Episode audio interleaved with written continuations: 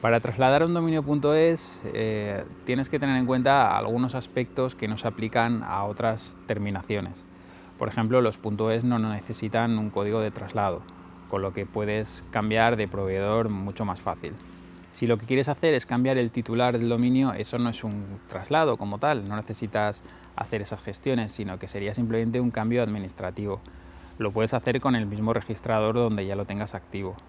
La dirección que importa para los dominios, la dirección principal y la que tienes que tener siempre em, atento y tener gestionada y saber a qué dirección es, es la del contacto administrativo.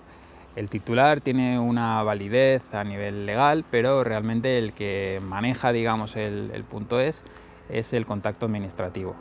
Si quieres ver qué, qué titular y qué contacto administrativo o técnico tiene tu dominio, puedes entrar en la página de nick.es y ahí realizar una búsqueda. Una ventaja del dominio.es es que el traslado es mucho más rápido, no tienes que esperarte el plazo de unos 5 días como tendría que, que esperarte con el .com sino que puedes hacer el traslado incluso en el mismo día, si todo está correcto y si la petición se hace en el mismo día, si se acepta en el mismo día, etcétera. Pero bueno, vamos a ver primero cómo solicitarlo. Lo primero es entrar a la página del registrador donde quieres trasladarlo y rellenar el formulario de, contratación, que suele ser un formulario de pedido estándar, tu nombre, dirección, datos de facturación y realizar el pago. En el caso de los .es hay que tener un poquito en cuenta que se puede hacer un traslado sin renovación. Entonces hay proveedores que te ponen que los traslados del dominios.es son gratuitos, pero ese traslado no te incluye la renovación.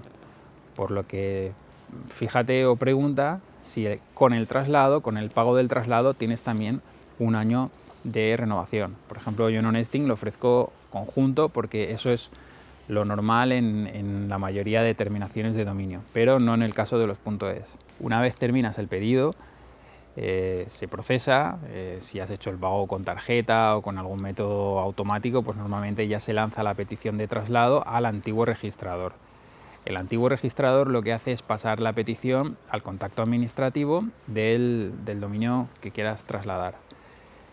Al contacto administrativo le llega un, un email que suele ser pues eh, vamos a transferir el dominio o hemos recibido una petición de traslado de tal empresa. Si haces clic aquí se aceptará y se realizará el traslado. Si el contacto administrativo hace clic ahí y acepta ese traslado, como decía, se puede, se puede completar en el mismo día. Puede pasar que ese mail no llegue al contacto administrativo, que se filtre por, porque se considera spam, porque la verdad que los servidores de, de nick.es o de dominios.es pues se utilizan, se envían muchos emails y son automáticos, siempre son iguales, entonces se puede interpretar por muchos filtros como que es spam.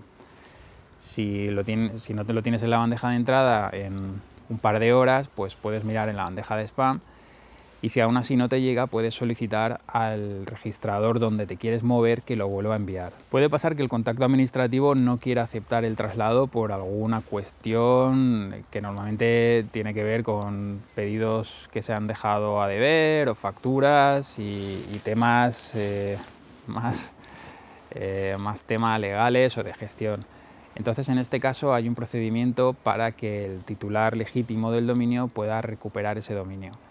Es un proceso caro, tiene unas tasas bastante altas solo por eh, iniciarlo y el éxito no siempre está asegurado porque depende de un arbitraje que realiza la, la entidad pública donde va a ver si realmente tienes derechos sobre ese dominio o no.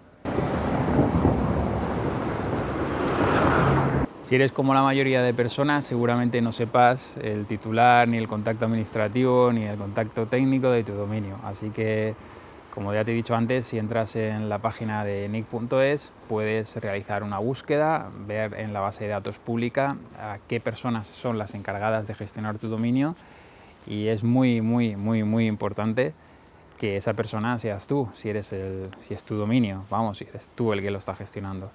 Si no es así, pues contacta con tu registrador para que te realice los cambios.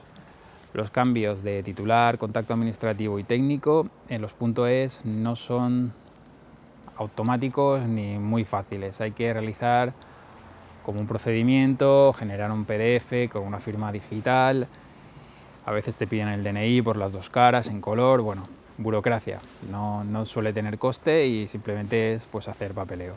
Y un punto muy importante, aunque me lo haya dejado para el final, es que no tienes por qué registrar o renovar tus dominios solo por un año. Ese es el plazo mínimo, pero lo recomendado, yo te recomiendo que lo hagas por un mínimo de dos o tres años, que pagues por adelantado dos o tres años y así te lo, te lo quitas de encima y lo tienes claro. También es importante que establezcas una fecha al año o te lo apuntes en la agenda donde revisar las fechas de caducidad de los dominios. Yo recuerdo que en otros vídeos ya he comentado esto, que yo a principio de año reviso los dominios que tengo en mi cartera y los renuevo por dos o tres años, sobre todo los importantes, incluso a veces los tengo renovados con cinco años de antelación. Esto, además de un, de un aspecto de la seguridad, de que te garantiza que no te vas a quedar sin el dominio por un despiste, pues ayuda en el posicionamiento. Ya, ya hay noticias, bueno, hace años salían noticias sobre que el tener el dominio renovado por varios años y un dominio que esté registrado de hace muchos años es también un punto más que valora Google a la hora de posicionar. Así que, que mira, ojalá todo fuera así de fácil, renovar el dominio y posicionar mejor. Y eso creo que es todo en lo referente a traslados de dominio.es.